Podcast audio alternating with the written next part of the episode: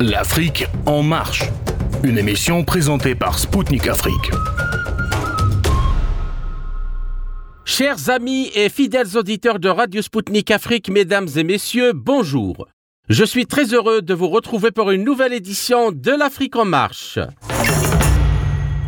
C'est clair, la, mondialis- la mondialisation est un échec depuis longtemps. Donc oui, évidemment, ils vont devoir euh, tabler avec tous ces échecs, mais ils vont les admettre de façon, je dirais, partiale et partielle. Mon invité aujourd'hui est Omar Aktouf, professeur titulaire à HEC Montréal et membre du Conseil scientifique d'attaque au Québec. Avec lui, nous traiterons du Forum économique mondial de Davos en Suisse cette semaine. Alors que beaucoup de grands dirigeants de ce monde, aussi bien dans la politique que l'économie et la finance, n'ont pas fait le déplacement, nous analyserons les chances dont dispose ce sommet pour aboutir à des résultats concrets. Ainsi, comment le Forum de Davos est-il devenu l'oracle des puissants de ce monde aspirant à l'établissement d'un gouvernement mondial sous leur contrôle? Quid du Great Reset, cher à son fondateur Klaus Schwab? Et enfin, tout ce que l'on prête comme puissance et pouvoir à ce forum relève-t-il de la réalité ou du fantasme? Réponse à toutes ces questions qui occupent les esprits des citoyens aux quatre coins du monde avec mon invité Omar Aktouf dans quelques instants. À tout de suite.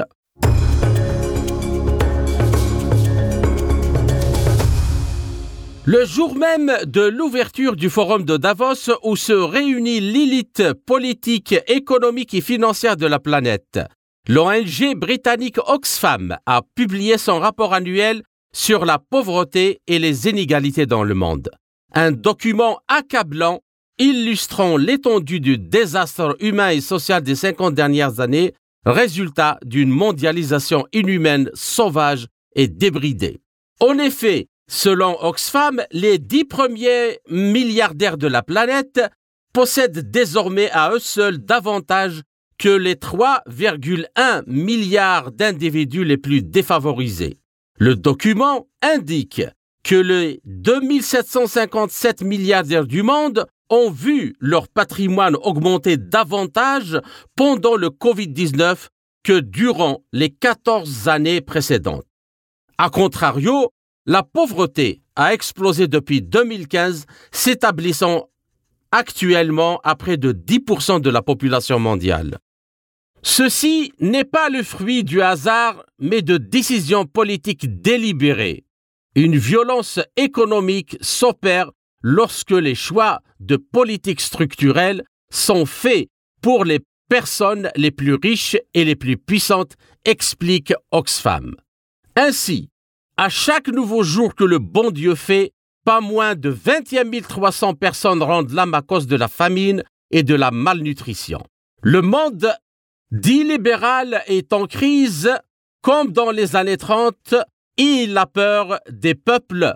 Il cherche de nouvelles orientations pour tenir malgré tout et préserver l'ordre social qui convient aux grands de ce monde qui sont présents ou représentés à Davos.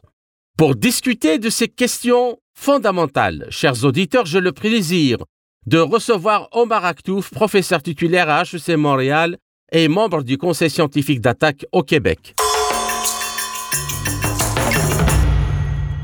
Professeur euh, Aktouf, euh, bonjour et merci de nous avoir euh, accordé cet entretien. Merci à vous. Est-ce que vous pouvez nous expliquer qu'est-ce que c'est que cette, euh, cette institution et, et comment justement elle arrive à imposer ses, ses vues et ses stratégies dans l'économie mondiale? Le nom euh, exact qu'on lui donne, c'est le forum, hein, le forum de Davos. Euh, le club, c'est plutôt le club de Rome ou le club d'Athènes, enfin il y en a d'autres. Mais c'est le forum, le forum de Davos. Pour rappel, Le Forum économique mondial est une organisation non gouvernementale connue pour organiser des réunions annuelles dans la station de ski suisse de Davos. Le fondateur et directeur permanent du FEM est le professeur Klaus Schwab.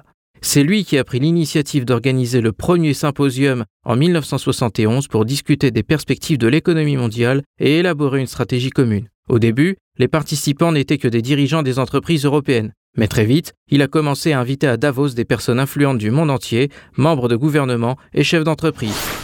Ce forum de Davos, de quoi il s'occupe? Il s'occupe euh, essentiellement de la continuation et le renforcement, même si ce n'est pas dit officiellement dans, leur site et dans, leur, euh, dans, leurs intentions euh, qu'ils annoncent, le renforcement de la mainmise des plus riches sur ce monde. Alors il faut savoir que ce forum de Davos est financé par, euh, pour son fonctionnement, par 1000 entreprises membres. Donc 1000 entreprises multinationales du monde, parmi les plus riches, évidemment. Je crois que pour être admis comme multinationale, il faut avoir quelque chose comme 4 milliards de dollars, de, 4 milliards d'euros de chiffre d'affaires. Donc des multinationales qui ont en moyenne 4 milliards d'euros de chiffre d'affaires elles sont 1000. Bon, il y en a peut-être qui ont moins euh, comme chiffre d'affaires parmi les. Donc voilà le, ce que ce forum donc financé. On le voit bien, financé par 1000 euh, membres qui sont des, des multinationales, 4 milliards de dollars d'euros de chiffre d'affaires. On voit bien qu'il n'y a pas là le, le, Bénin, ni, ni le Burkina Faso, ni l'Algérie, ni, ni le Cameroun, ni, rien du tout il y a, les États-Unis, euh, essentiellement les pays du Nord et de l'Ouest. Euh, donc, euh, à l'exclusion peut-être, euh, la Russie a, a depuis Poutine quelques entreprises là-dedans. Je ne le sais pas, j'ai pas vérifié ça. Mais en tout cas, donc voilà. Alors, de 1000 entreprises. Alors, alors voilà ce que c'est ce forum de Davos. Et de quoi il s'occupe, comme vous l'avez dit, c'est dans la continuation de l'esprit de la trilatérale la trilatérale qui a été créée par euh, euh, David Rockefeller, David Rockefeller premier, si je me souviens bien. Et donc, euh, David Rockefeller avait créé ça, cette trilatérale. Pourquoi trilatérale? Mhm. Parce que trois régions économiques dominantes, États-Unis, Japon et Europe. À l'époque, c'était ça, trilatéral. C'est trois pôles. Et, et, et donc, euh, il a créé ça avec le, le, le credo suivant. Euh, c'est Rockefeller qui a, qui a créé ce credo. L'économie est une chose trop importante pour être confiée aux États. Donc, il faut que quelqu'un d'autre s'en occupe.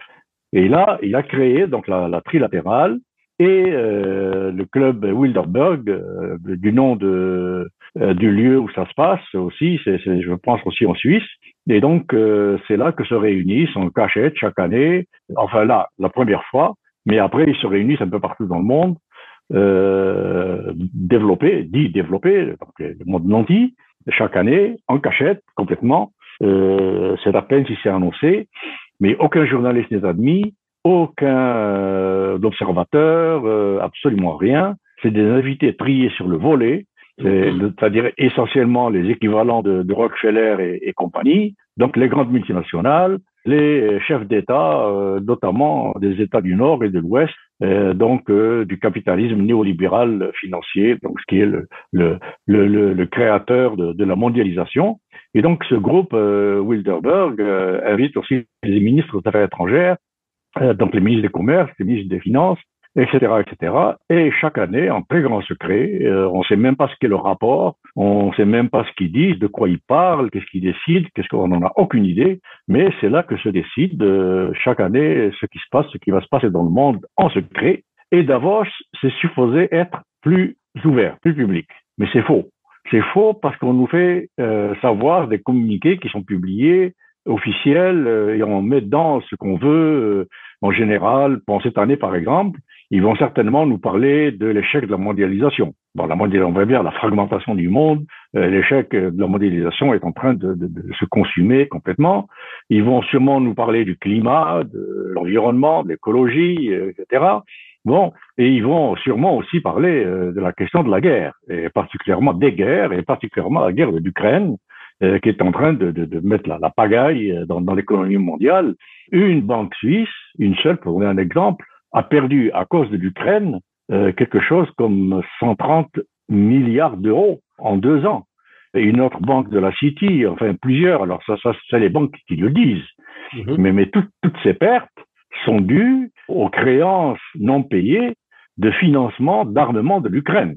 Parce que comme vous le savez, la France, l'Angleterre, etc., etc., tous ceux qui financent l'Ukraine, la guerre, bon, l'Ukraine, pour cette, pour cette guerre, pour cette opération spéciale, plus, plus, plus, plus spécifiquement, eh bien, euh, doivent emprunter aux banques.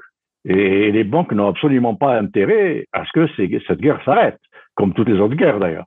Chaque guerre fait qu'on emprunte aux banques, et donc en empruntant aux banques, euh, les banques, quand elles voient des, les emprunteurs se multiplier, elles augmentent les taux d'intérêt, bien entendu, elles augmentent les, les, les, conditionnalités, les échéances, etc., etc. Ce qui fait que euh, dans tout ce jeu-là, il y a des banques qui finissent par perdre.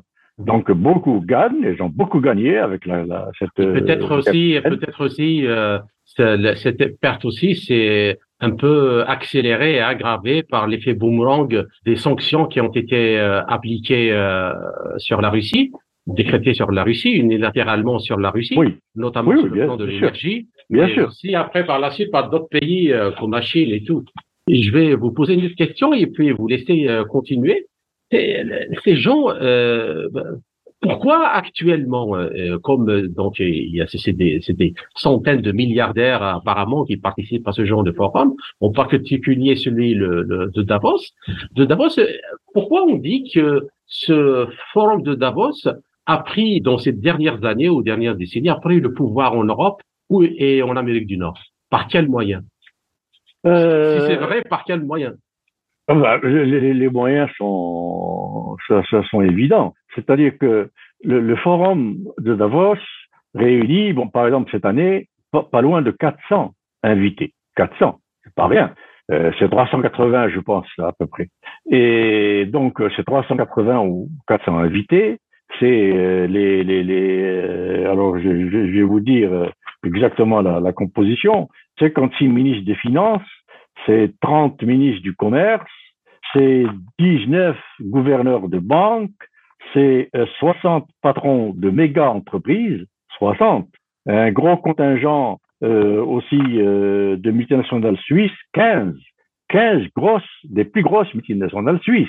Mhm. Bon, et euh, donc euh, 30 ministres, et 30 ministres du, du climat et, de l'énergie, et en plus de ça, des observateurs, des intellectuels, des, des, des économistes évidemment, euh, des, euh, des spécialistes de prospective, etc., etc., du monde, qui sont pliés sur le volet et qui évidemment sont là. Alors quand vous voyez qu'il y a 30 gouverneurs de banque, qu'il n'y a que des ministres des Finances, que des ministres du Commerce, que des multinationales, 15 grandes multinationales, plus grandes multinationales suisses, etc., etc., ben, vous voyez bien que c'est la, quintessence et la poignée de ce qui détient le pouvoir de ce monde, c'est-à-dire l'argent. Il y a aussi 116 milliardaires hein, qui participent à, à Absolument. Il y a Bloomberg euh, qui a dit que si s'il n'y avait pas eu euh, de, des faillites qui ont été provoquées par la guerre euh, et par la spéculation, il y aurait eu certainement, enfin ces derniers temps, il y aurait certainement plus de milliardaires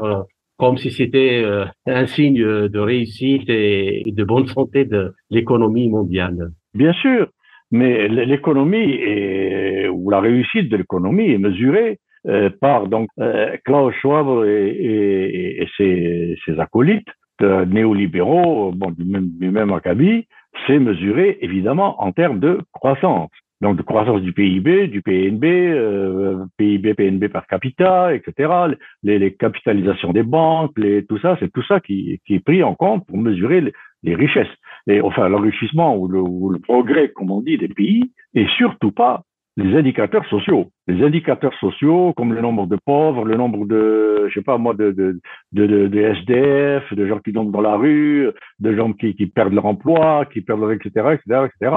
Par exemple, ici, Canada et États-Unis, une des premières fois où j'ai participé à un congrès d'économie et euh, où tous les économistes cette année-là, euh, je ne rappelle plus laquelle, dans le, ce fameux congrès, euh, s'accorder à chanter les uns après les autres que l'économie mondiale se portait très bien, que le PIB per capita de ceci, cela était de telle base, ça a augmenté de tant pour cent, de temps, et j'étais le seul à dire, écoutez, mais, mais, mais vous oubliez que le nombre de pauvres et de sans-abri aux États-Unis a été multiplié par trois. En France, il a été multiplié par quatre. En Angleterre, avec Thatcher et compagnie, il a été multiplié par dix.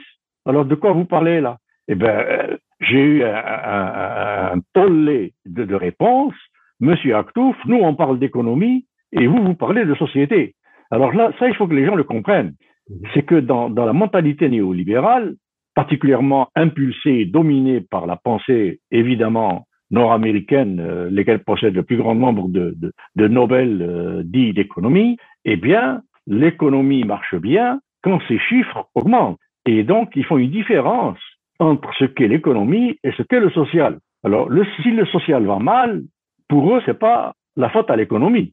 C'est pas parce que ce, cette part de PNB et, ou cette augmentation de PNB est accaparée par 50 personnes, ou par 200, ou par 300. Non, c'est parce que les millions d'autres personnes ne savent pas se débrouiller pour devenir millionnaires ou milliardaires. Et donc, ceux qui le deviennent n'ont aucune responsabilité là-dedans.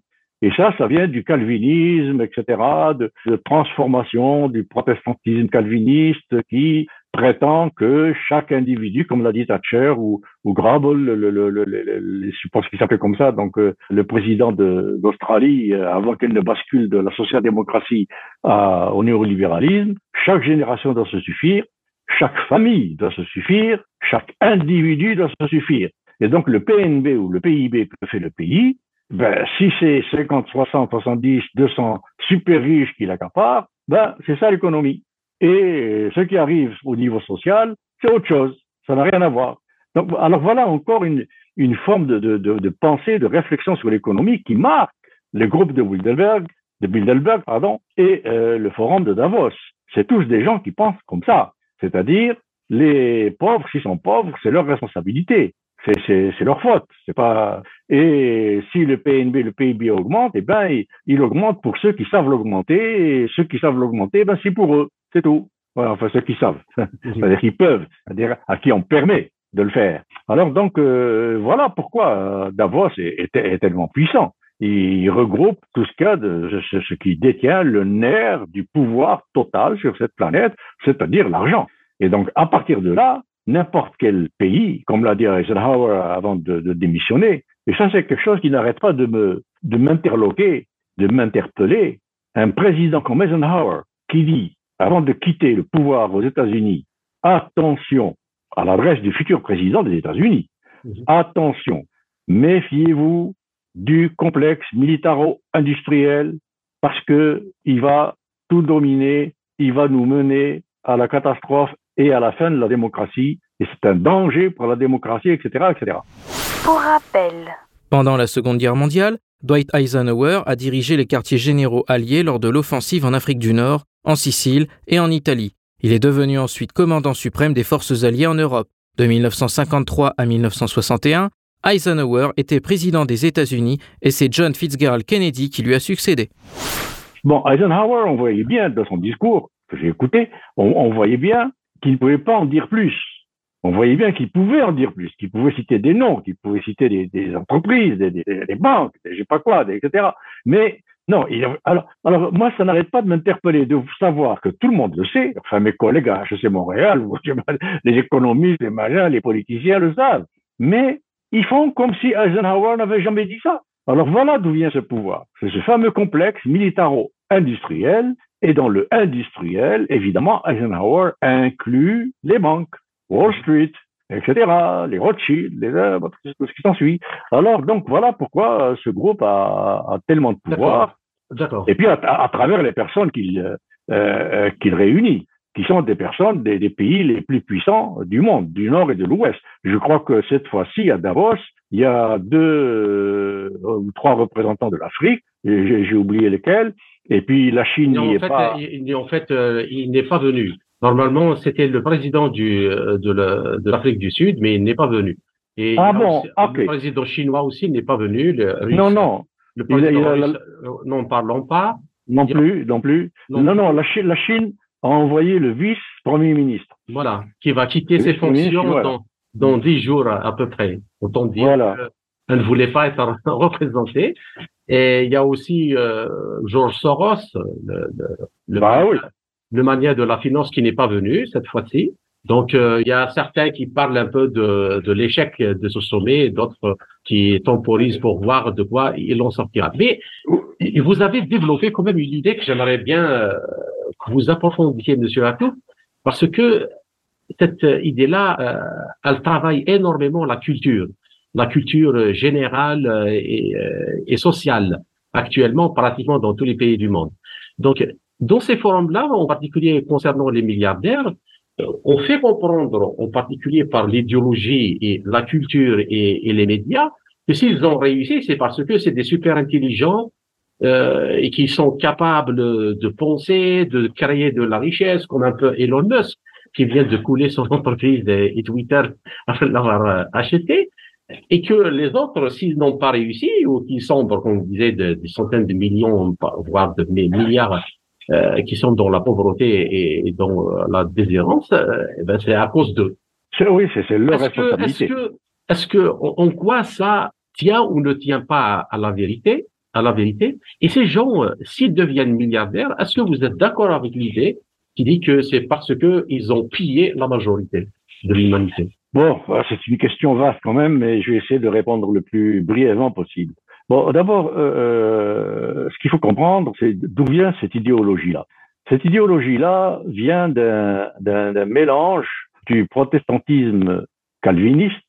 Alors, il ne faut pas confondre le protestantisme calviniste de Jean Calvin et celui de Martin Luther, qui est le luthérianisme, qui est le protestantisme de l'Allemagne et de la Scandinavie et du sud de la France. Et ce protestantisme-là, le luthérianisme, est plus humaniste, un peu comme la doctrine sociale de l'Église de, euh, Saint Thomas d'Aquin, dont euh, Martin Luther s'est beaucoup inspiré, et qui vient, dont euh, les 90 tomes de la somme théologique de Saint Thomas d'Aquin, qui a établi cette doctrine sociale de, de l'Église, etc., dont s'est inspiré euh, Martin Luther, vient essentiellement des travaux et des commentaires de Averroès, Ibn Rushd, qui était musulman. Donc les, les choses sont assez euh, assez cocasses hein, dans l'histoire. Donc alors Calvin s'est décrété, alors qu'il était une espèce d'agent de change, quand on voit sa correspondance, c'est essentiellement une correspondance de banquier, de comptable entre la Suisse, Genève, Lyon, etc.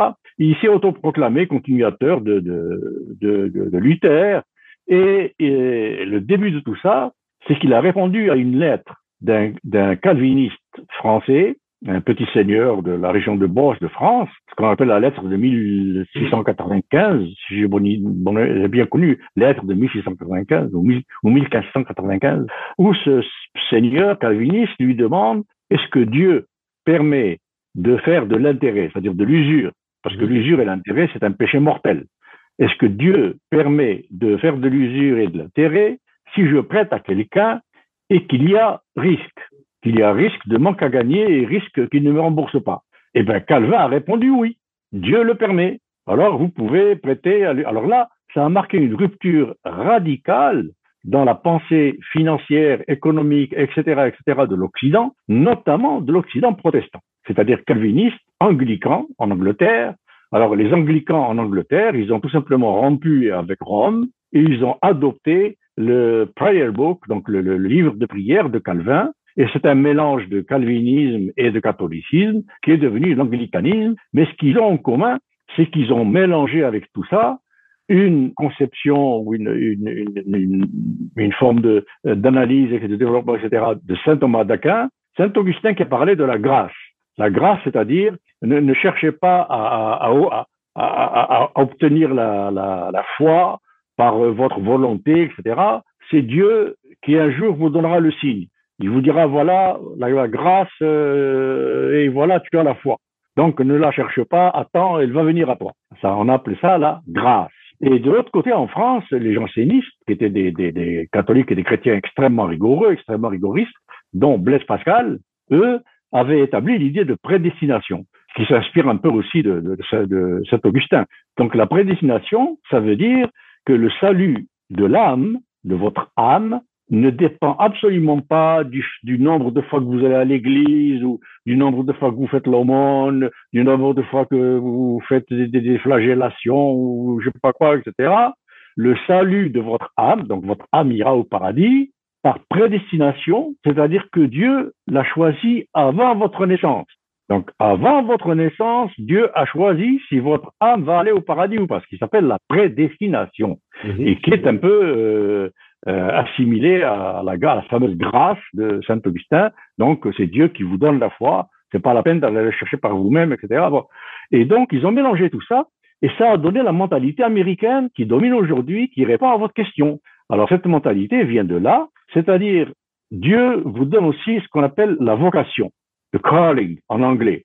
En allemand, c'est Arbeit als Beruf, par exemple, le, travail comme, euh, comme vocation, mais c'est dans un autre sens. Chez les Allemands, c'est beaucoup dans le sens de valeur d'usage. La valeur d'usage et de, de, de, de, l'économie réelle qui rend service à la société, à la communauté. Ça, c'est dans le littéralisme, c'est autre chose, mais, mais c'est quand même, bon, apparenté. Alors, chez les calvinistes et les, et les anglicans qui ont donné l'idéologie dans laquelle se mêle la religion donc euh, à partir des États-Unis et qui s'est répandu avec le néolibéralisme et, et, les, et, la littérature économique et la littérature managériale qui a suivi. Ce que vous dites, vous êtes des génies, vous êtes des ceci, de cela, donc prédestinés et vocation. Alors Dieu vous donne une vocation sur terre, par exemple, il vous donne la vocation d'être un cordonnier, mais il va vous donner des signes concrets durant votre vie de cordonnier qui vont vous faire comprendre si vous êtes élu et si vous avez eu la grâce ou non.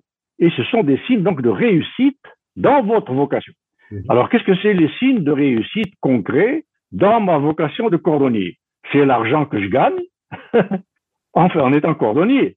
Donc, plus je gagne d'argent en étant cordonnier, plus j'ai des signes de Dieu comme quoi je suis élu, prédestiné et que j'ai la grâce. Et on y ajoute, il ne faut pas intervenir dans la volonté de Dieu. Donc, un Américain, un Anglais, un Français qui a adopté maintenant la mentalité néolibérale ou même un Algérien qui a adopté la mentalité néolibérale ne sait pas qu'il a adopté ça aussi. Il a adopté le fait que si je réussis, c'est parce que c'est Dieu qui me donne des signes de cette réussite et ces signes de réussite et ces signes et, leurs effets, qui est l'argent, je dois les garder pour moi parce que c'est péché, je n'ai pas le droit d'intervenir dans la volonté de Dieu et d'aller partager cette richesse avec quelqu'un d'autre. D'accord. La mentalité néolibérale, donc, qui fait que, alors, pour justifier de façon plus rationnelle. Chers auditeurs, vous êtes toujours sur Radio Sputnik Afrique. Je suis Kamal Louadj, animateur de l'Afrique en marche. Mon invité est aujourd'hui Omar Aktouf, professeur titulaire à HEC Montréal et membre du Conseil scientifique d'attaque au Québec. En résumé de cette première partie, il est important de noter, selon mon interlocuteur, qu'il est illusoire d'espérer même une seconde que les personnes réunies à Davos prendront des résolutions et des décisions pour changer la direction libérale de l'économie. La raison, on serait leur présence dans les rouages de l'État, soit directement ou indirectement, et le fait qu'ils tiennent les gouvernements par la gorge à cause de leur mainmise sur les capitaux.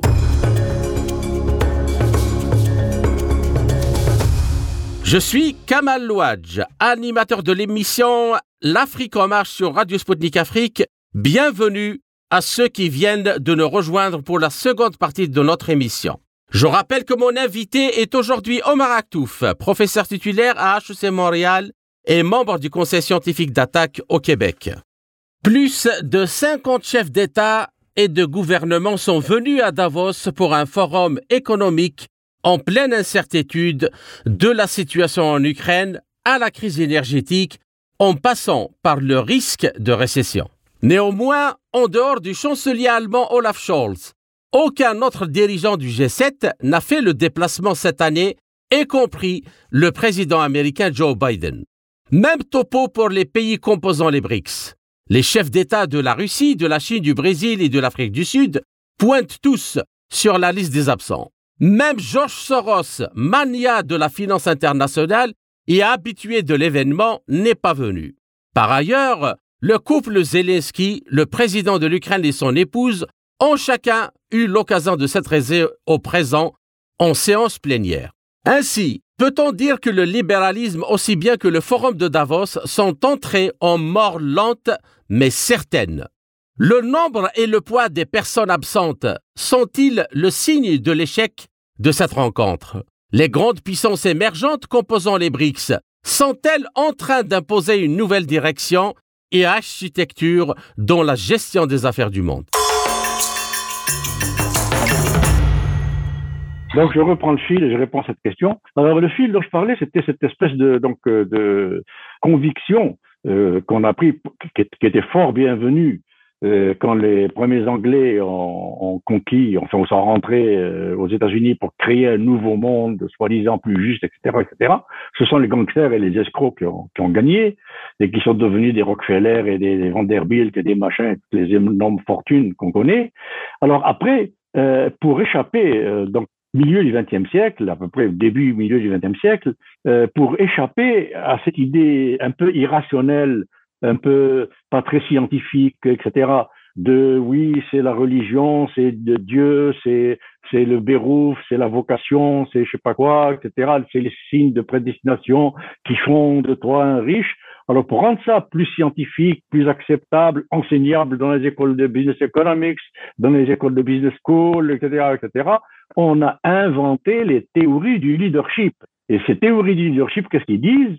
Ils disent Rockefeller, s'il est Rockefeller, c'est parce que c'est un Einstein.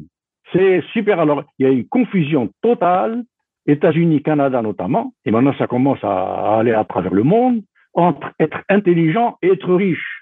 À tel point qu'il y a même une chanson, un blues célèbre, dont les paroles disent If you so smart, how come you ain't rich?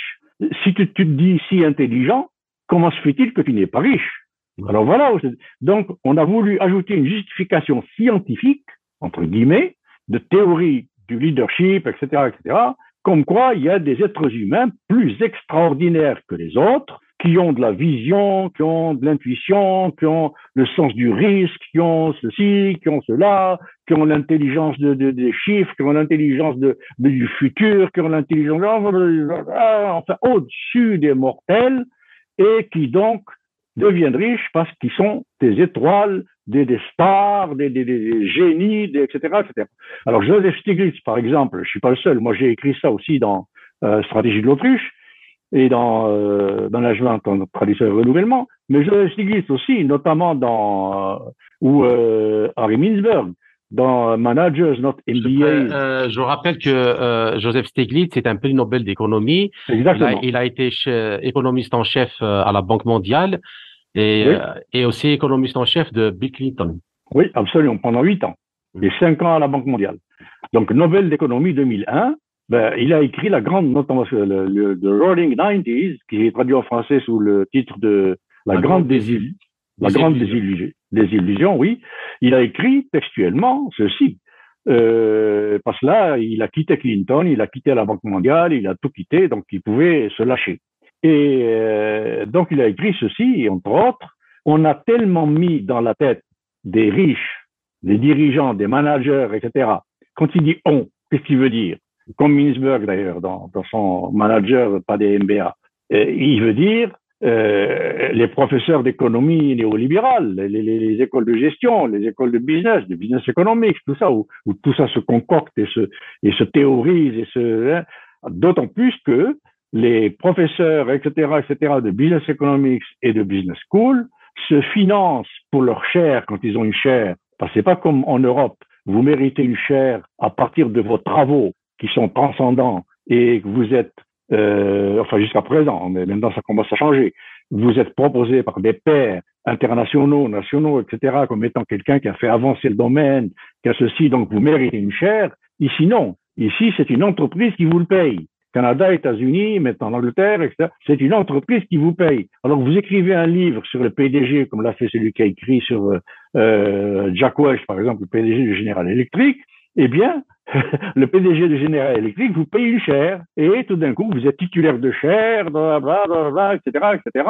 Et donc c'est de cela que parle Joseph Stiglitz. Donc ces gens-là qui se font financer par les entreprises privées et qui théorisent ce que doivent faire ce que doivent enseigner les écoles de business economics et de business school, parce qu'elles-mêmes se comportent comme des business, parce qu'elles sont très chères, c'est très cher d'étudier dans ces écoles-là, particulièrement aux États-Unis. Il faut être millionnaire. Donc, il faut attirer des enfants des riches. Et pour attirer les enfants des riches, on enseigne que les riches sont riches parce qu'ils ont des cerveaux qui sont le double du cerveau d'un noir. Ils ont des cerveaux qui sont le triple du cerveau d'un arabe, ou d'un pygmée, ou d'un je sais pas quoi, etc.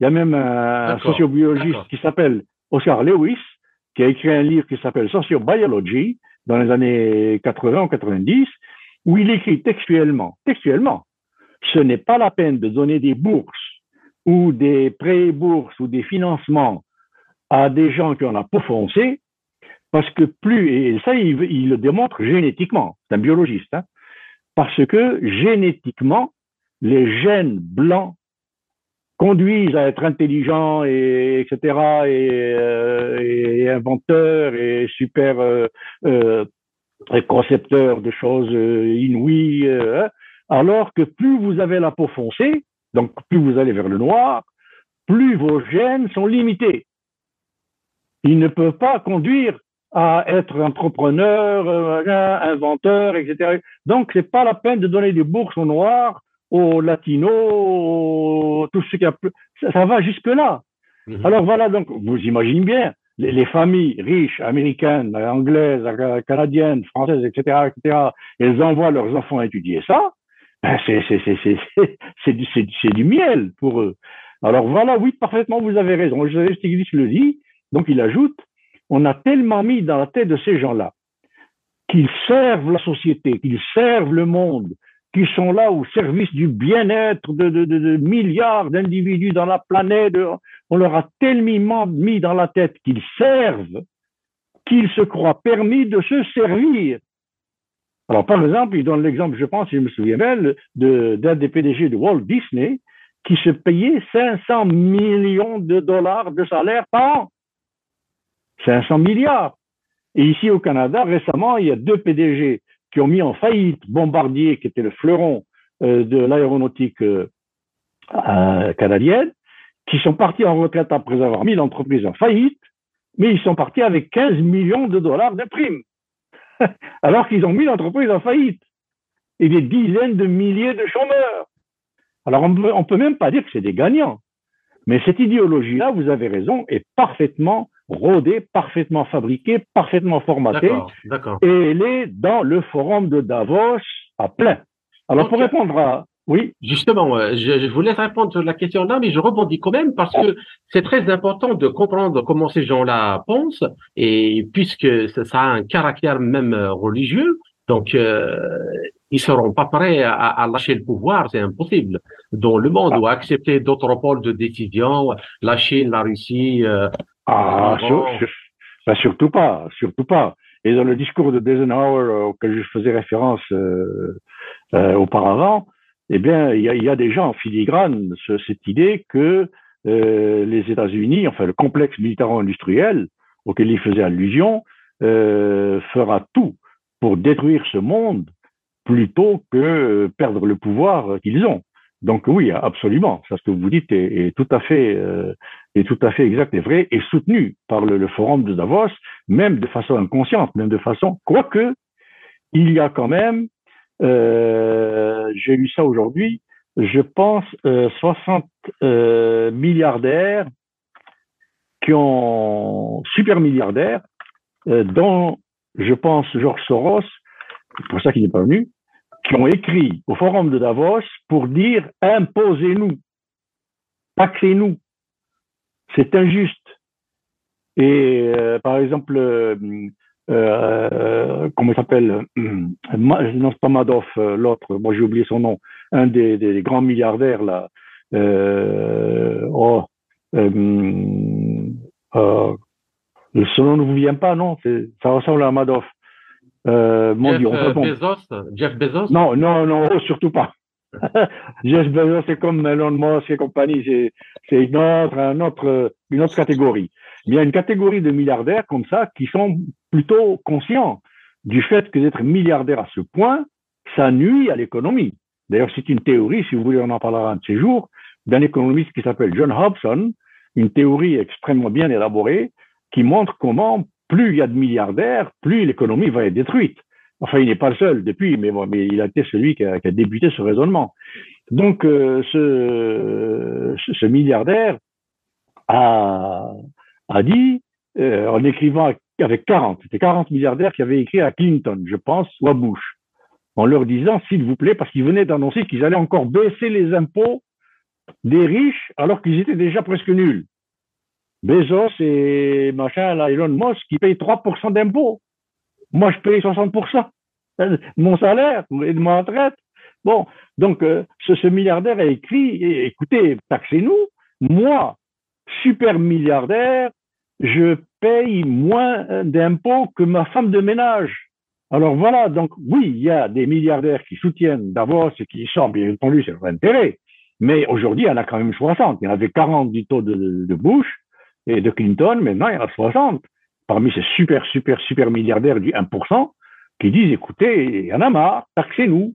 D'accord. Taxez-nous. D'accord. Voilà. Donc, pour la question justement de, de ce échec, euh, si l'on peut dire les choses comme ça, de Davos, est-ce que vous pensez euh, que c'est un changement dans le, les rapports de force dans le monde avec euh, l'apparition de la Chine, de la Russie, et que ce bloc-là occidental euh, qui gravite autour de ce genre de forum et ainsi de suite est en perte de vitesse et de pouvoir? Euh, Formellement, oui. Mais malheureusement, concrètement, pas au même niveau. Mmh. Alors, formellement, c'est clair c'est clair que la, mondialisation, d'ailleurs, ça va être parmi les trois thèmes que, ce forum de Davos va, va essayer de déplucher. Hein, la, fragmentation, la mondialisation qui a échoué, le climat et euh, donc euh, l'histoire des, inégalités, etc. Et de, la guerre, des guerres, de la guerre d'Ukraine. Et bon, je pense que ça va, tourner beaucoup autour de, tout ça. Eh bien, euh, c'est clair, la mondialisation est un échec depuis longtemps de, depuis euh, la dévaluation du franc CFA, etc., etc. Bon, depuis ce temps-là, la, la déclaration de, de, Nixon en 1971, août 1971, euh, de la non-parité du dollar avec, avec l'or pour l'appuyer sur, euh, sur, euh, sur le pétrole, etc., c'est un autre signe aussi de l'échec de la mondialisation qui était basée sur le dollar comme monnaie de fait de la mondialisation mais qui avait besoin d'un autre étalon plutôt que l'or pour que les États-Unis ne soient pas obligés de payer en or euh, les, dollars qui, doivent à, l'ensemble de la planète, etc. Donc oui, évidemment, ils vont devoir euh, tabler avec tous ces échecs, mais ils vont les, les, les admettre de façon, je dirais, partiale et partielle.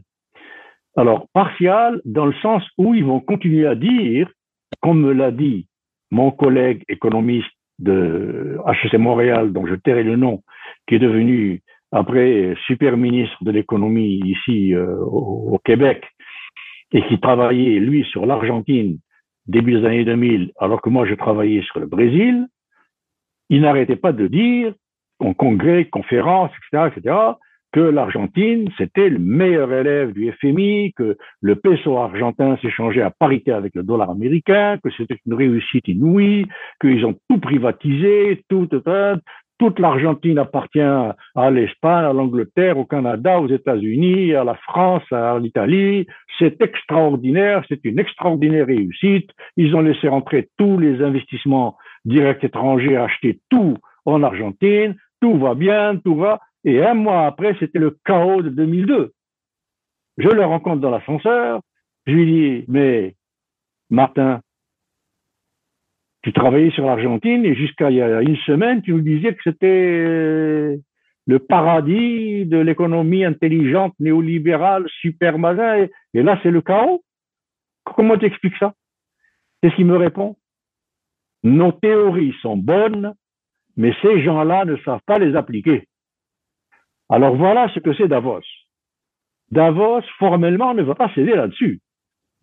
Leurs théories sont bonnes et ils vont tenir à ça mordicus.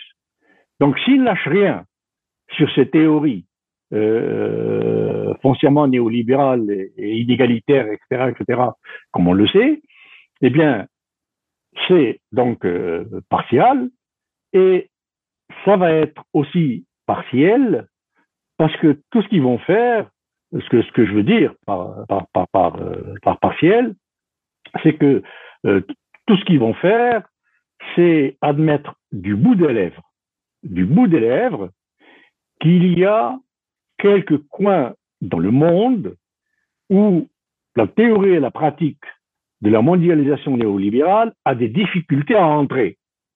Bon. Et des coins dans le monde où les autorités locales, comme l'a dit ce collègue sur l'Argentine, n'ont pas suivi exactement les directives des grands penseurs de Davos, de la Banque mondiale, du Fonds monétaire, etc., etc., de l'OMC, tout ce qui s'en suit. Voilà donc comment, comme toujours, voilà comment Davos va se sortir, euh, se défausser habilement de toutes les, difficultés que lui-même a créées, que, ce néolibéralisme a créées. Ils vont admettre des échecs, ça c'est sûr, mais ils vont les admettre de façon, comme je viens de le dire, mhm. partiale, partielle. Mais, mais, mais dans la réalité, euh, Monsieur Aktouf, dans la réalité euh, géopolitique, euh, est-ce que euh, cette, euh, ce pôle-là, le néolibéral et financier par excellence, est-ce que son pouvoir est en train d'être contesté par, les, par la Chine, par l'Iran, par la, la, la, Russie, et via tout ce qui se passe actuellement et, et par le rapport d'Oxfam. Le rapport d'Oxfam qui vient de sortir est absolument accablant. Les 1% les plus riches de ce monde ont doublé leur fortune dans les deux dernières années. Durant la, durant la, la, crise de Covid. Pardon, durant les, les, dix dernières années, et dans les deux dernières années, ils les ont doublés. Oui. Durant non, ils, ont augmenté de, ils ont augmenté de 40%. Dans les deux dernières années, ils ont augmenté de 40%, et dans les deux, dix dernières années, ils ont doublé. Le 1% le plus riche, c'est-à-dire ceux qui possèdent ce que devraient posséder 99% des habitants de la planète. Mmh. C'est quand même. Alors là, euh, les, les, les, la, la, Chine, etc., etc., même s'ils ont quelques milliardaires, euh, ou la Russie, ou, ou les pays qui, qui, essayent plus ou moins, ou, tenter plus de, sortir du, néolibéralisme malgré la résistance, parce qu'il faut comprendre que les nomenclatures nouvelles, nouvellement riches, les nouveaux riches de ces pays-là, une bonne partie sont pour le néolibéralisme, c'est clair, parce que ça les arrange, une bonne partie. Mais heureusement que ces pays-là sont des pays à constitution communiste socialiste, sont des pays où il y a encore un pouvoir centralisé de l'État et, et, de la représentation de l'État dans les régions, dans les clans, dans, etc., dans l'économie, dans à, peu près l'enseignement, euh, tout ce qui concerne la vie euh, pratiquement quotidienne des, des citoyens, qui font qu'ils limitent les dégâts que pourraient causer ces, ces oligarques qui, par euh, euh, intérêt personnel immédiat, glisseraient vers le néolibéralisme. Bon, ben, j'espère que les Poutine, les Xi, les, les, les, les euh, présidents de Malaisie, après Mahathir, je ne sais pas s'il est toujours, mais il est trop vieux maintenant, donc ça doit être quelqu'un d'autre, etc., etc., vont tenir le coup. Et maintenant, euh, Lula au Brésil, et vont, vont tenir le coup et euh, Maduro qui vient d'être reconnu euh, après Guaido donc euh, au Venezuela etc donc ces grands pays très riches comme Venezuela c'est première richesse pétrolière du monde donc que ces pays-là vont euh, avoir suffisamment de résistance pour que ce nombre d'oligarques n'augmente pas euh, à, à l'intérieur de leur propre population et viennent renforcer le, le, le, le, rapport de force que détiennent les, les autres. Alors, l'échec, pour, pour, pour continuer, c'est que ils doivent donner des réponses au pourquoi de cette fragmentation, de cet échec de la mondialisation, qui est évident, au pourquoi du climat qui est en train d'annihiler toutes les croissances et augmentations de richesses qu'ils veulent et qui sont en train de clamer. Parce que, écoutez, imaginez juste un instant combien de dizaines d'années de PNB français faudrait-il pour payer, compenser, réhabiliter les dégâts causés par seulement les catastrophes ou les, les, grandes perturbations climatiques en France depuis les cinq dernières années. Combien d'années de PNB leur faut-il? Macron a dit quoi que ça coûte.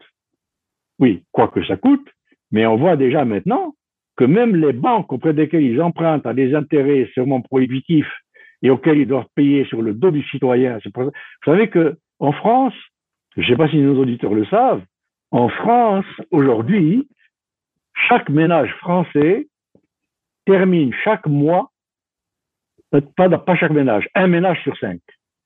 Un ménage français sur cinq chaque mois est à découvert de 250 euros. Un ménage sur cinq. Oui, ils épuisent leur salaire à, au bout de la deuxième semaine, à peu près. Ou, à peu près, oui. Semaine. Ou la troisième. Donc, qui va payer tous ces dégâts? Ce sera évidemment euh, les peuples, etc. Alors, comment Davos va-t-il faire pour faire en sorte que ce soit ceux qui peuvent payer ces dégâts les payent? Alors, c'est ce que Oxfam dit.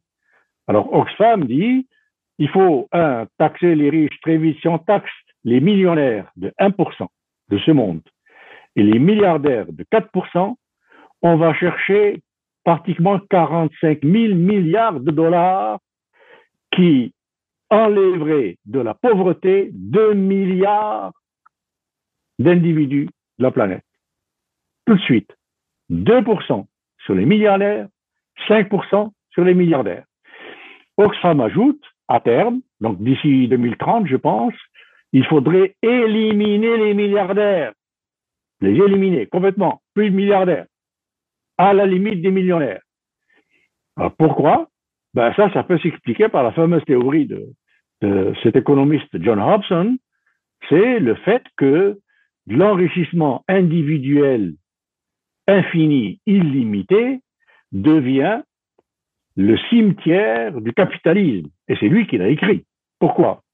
Parce que plus vous avez de milliardaires et de milliardaires 1% qui possèdent de plus en plus toute la richesse de la planète, eh bien, ça devient quelques centaines de personnes dans la planète qui ont de quoi acheter ce que cette planète produit. Or, ils ont tout. Ils ont 50 maisons, ils ont 200 voitures, ils ont 50 avions. Que voulez-vous qu'ils achètent? Tous ces riches qui détiennent 99 ou 90% de la richesse mondiale n'ont plus rien à acheter à l'économie mondiale. Ce qui fait que le reste devient insolvable. D'abord, c'est une, mixture, une, une, une, association incestueuse de riches, de théoriciens de la richesse et des riches, et de pays riches. Bon, tout ça, c'est entre eux. Alors, est-ce que vous, imaginez Est-ce que est-ce que c'est par là que vous, vous pouvez expliquer ou vous expliquerez peut-être euh, cette euh, opposition euh, vraiment agressive, qu'elle soit politique, économique, euh, financière et même militaire à l'égard de la Chine, de la Russie? Enfin, la Russie au moins le pays que je connais bien et qui veulent garder un certain système de valeurs qui ne, ne, ne se dissout pas, qui refuse de se dissoudre dans cette idéologie de, du néolibéralisme oui, et garder euh, quand même euh, une, euh, tous les secteurs stratégiques euh, contrôlés avec la main de l'État. Mais bien sûr, mais ça, ça s'appelle la souveraineté de l'État et, et, ça s'appelle aussi la culture. la Russie, la Chine, etc. ont des cultures infiniment plus collectivistes, plus communautaristes, enfin dans le sens de communauté, euh, d'entraide, de, soutien, de filets sociaux, de, etc., etc., que, que les États-Unis ou, ou, la France ou l'Angleterre, mais la France de maintenant, hélas, la France d'avant, c'était mieux. Et donc, évidemment, c'est un danger mortel pour le complexe militaro-industriel euh, aujourd'hui mondialisé dans les pays du Nord et de l'Ouest. La Chine, l'exemple de la Chine de la Russie ne doit pas être suivi, surtout pas. Alors ils sont en train de tout faire pour nuire ou, ou, ou, contrôler ou, circonscrire cette réussite russe et, et chinoise ou, la baisser. Bon, donc on voit avec les problèmes de logistique, de transport, de, de, de, de, conteneurs euh, qu'on trouve plus, de, etc., etc. Tout ça fait que bon, ça c'est une, toute une stratégie et cette guerre de l'Ukraine, que on le sait bien, l'OTAN préparait depuis, depuis 2014, puisque les fortifications que l'Ukraine utilise aujourd'hui étaient construites en, 1900, en 2014, eh bien, on sait bien que tout ça est fait, un, pour euh, les États, du côté des États-Unis, surtout, et là, l'Europe est complètement dans, dans, les patates, et de toute façon, ils n'ont, ils n'ont, pas le choix. L'Europe sans les États-Unis, ils sont euh, zéro, euh, rien. Bon, donc, euh, et sans l'OTAN. Et l'OTAN, c'est les sans les États-Unis, bon, c'est la même chose. Donc, ils veulent faire d'une pierre euh, X coups. je parle des États-Unis, c'est-à-dire un, faire avancer l'OTAN pratiquement euh, jusqu'à l'Oural. bon. Deux, euh, oui, oui, s'ils si, pouvaient, oui. Et, je, vous, jure qu'ils essaieraient. Hein. Ils ne manqueraient pas d'essayer. Mais bon, évidemment, ils savent bien qu'ils ont en face euh, une force euh, qu'ils ne peuvent pas trop, trop chatouiller. Et euh, donc, ces pays-là ont intérêt à ce que ces exemples de Russie et de Chine ne soient suivis par personne. Et encore plus, donc le complexe militaire industriel, affaiblir l'Europe, comme ils l'ont fait pour la Première et la Deuxième Guerre mondiale. Bon, c'est connu, c'est pour affaiblir l'Europe qui était le principal, la principale menace pour la puissance américaine naissante à l'époque. Et donc aujourd'hui, l'Europe aussi, unie, devient une, enfin unie, avec tous les problèmes qu'ils ont, euh, une menace. Donc affaiblir l'Europe, affaiblir l'Allemagne, surtout, affaiblir du même coup aussi la Russie, croyait-il. Bon, malheureusement, échoué à, au moins 90%. On voit bien que la Russie réussit, réussit très bien à, à contourner toutes ces, toutes ces mesures pour l'affaiblir, notamment pour le gaz, pour les débouchés du, du gaz, pour etc., etc. Et le rouble et ce qui s'ensuit. Et, et donc pour, pour, pour, la Chine également, en prenant pour prétexte Taïwan. Alors pour l'Europe, l'Allemagne et euh, la Russie, le prétexte c'est l'Ukraine. Et là, pour la Chine, ben, c'est Taïwan qui sont en train de préparer comme, comme prétexte. Alors Davos, comment il va s'en sortir là-dedans? Il est bien obligé devant cette question de fragmentation évidente et donc d'échec de, cette mondialisation néolibérale, ils vont être bien obligés d'affronter les, les, les, les, éléments et les moyens qui sont utilisés, qui ont été utilisés, qui devront être utilisés pour maintenir la mainmise et la puissance des pays du Nord et de l'Ouest. C'est clair. Mm-hmm. Les pays du Sud et de l'Est doivent être affaiblis. Comme l'avait dit Jules César à propos de Carthage, Carthago de l'EDA Est. Carthage doit être détruite. Bon, alors que Carthage n'avait rien fait. Mais bon, donc c'est ça, c'est tout ça doit être maintenu, les, nord et l'ouest doivent être maintenus en état de, de, de puissance. Donc, va être obligée d'aborder cette question de, de, de la guerre, et je suis bien curieux, j'attends avec impatience Qu'est-ce qui va sortir dans les communiqués officiels. Évidemment, bon, je ne parle pas de tout ce qui se passe en coulisses et en secret et dans les petits salons fermés, mais euh, ils seront bien obligés d'aborder ce, ce problème-là. Et sans doute d'admettre que, euh, on, on, le sait aujourd'hui, euh, toutes ces armes qui sont massivement, bon, on sait bien, euh, ceux qui affrontent la Russie aujourd'hui, c'est surtout pas l'Ukraine, c'est l'Occident tout entier. Mm. C'est les États-Unis, c'est l'Angleterre, c'est l'Italie, c'est l'Espagne. Quand, quand, quand le, les, les, Français envoient le char Leclerc, le, le canon César, euh, les autres envoient le, le, char Léopard, les autres le char Adams, etc., etc., on sait très bien qu'il n'y a pas un militaire ukrainien qui sait faire fonctionner ça. Et pour la maintenance de tout ça, il faut des spécialistes extrêmement bien formés. Ils sont pas en Ukraine, c'est pas des Ukrainiens, c'est pas des militaires ukrainiens. Donc, ce sont en même temps du matériel et des militaires occidentaux de tout l'Occident qui sont là en train de faire la guerre à la Russie. Et on sait aussi que beaucoup de ce matériel est en train de se vendre en clandestinement et au marché noir par l'immense quantité de trafiquants que contient l'Ukraine. On sait que avant la guerre, l'Ukraine c'était un pays de trafiquants, à commencer par, par Volodymyr qui trafiquait avec le fils de Biden. On le sait très bien. les maires de Kiev, qui sont deux anciens voyous boxeurs, bon, on, sait très bien qu'est-ce qu'ils font, qu'est-ce qu'ils faisaient. Il y a des gens qui faisaient du trafic avec eux, qui, qui, qui, qui, qui apportent des, des, euh, des témoignages. Donc, ils sont, ils sont bien obligés de parler de tout ça. Alors, comment vont-ils freiner cette hémorragie de ces, de ces armes qui vont faire un objet de trafic euh, énorme, qui est sans doute déjà énorme, et comment vont-ils pour, euh, pour euh, répondre au fait que c'est l'Occident, avec les militaires occidentaux, qui font la guerre à la Russie D'accord. Ben, je vous remercie, Monsieur Artouf, pour toutes ces informations et ce entretien passionnant. Et j'espère vous retrouver dans un prochain entretien sur un autre sujet. Et au revoir. Avec un grand plaisir. C'était Omar Aktouf, professeur titulaire à HEC Montréal et membre du Conseil scientifique d'attaque au Québec.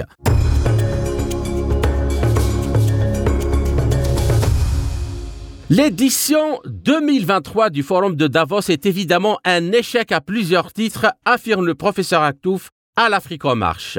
En effet, selon lui, l'absence des dirigeants politiques les plus influents dans le monde, à l'instar de l'Américain Joe Biden, du Chinois Xi et du Russe Vladimir Poutine, mais aussi d'importants gourous de la finance à l'image de George Soros, sont déjà un signe que rien de sérieux ne sortira de cette rencontre. À cela s'ajoute l'incapacité de cette organisation à se remettre en cause et à proposer des moyens pratiques sérieux pour faire face aux problèmes cruciaux de l'humanité.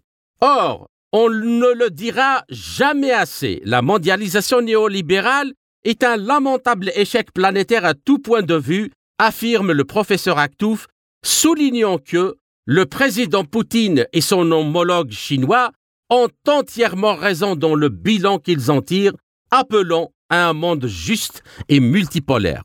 Plus que jamais, il convient de limiter la puissance de la finance, de contrôler le capital et ses agissements et de mettre l'argent et le marché au service du bien-être général, conclut-il. C'était Kamal Louadj, merci de nous avoir suivis je vous donne rendez-vous pour une prochaine émission très bientôt. Chers amis, au revoir. L'Afrique en marche. Une émission présentée par Spoutnik Afrique.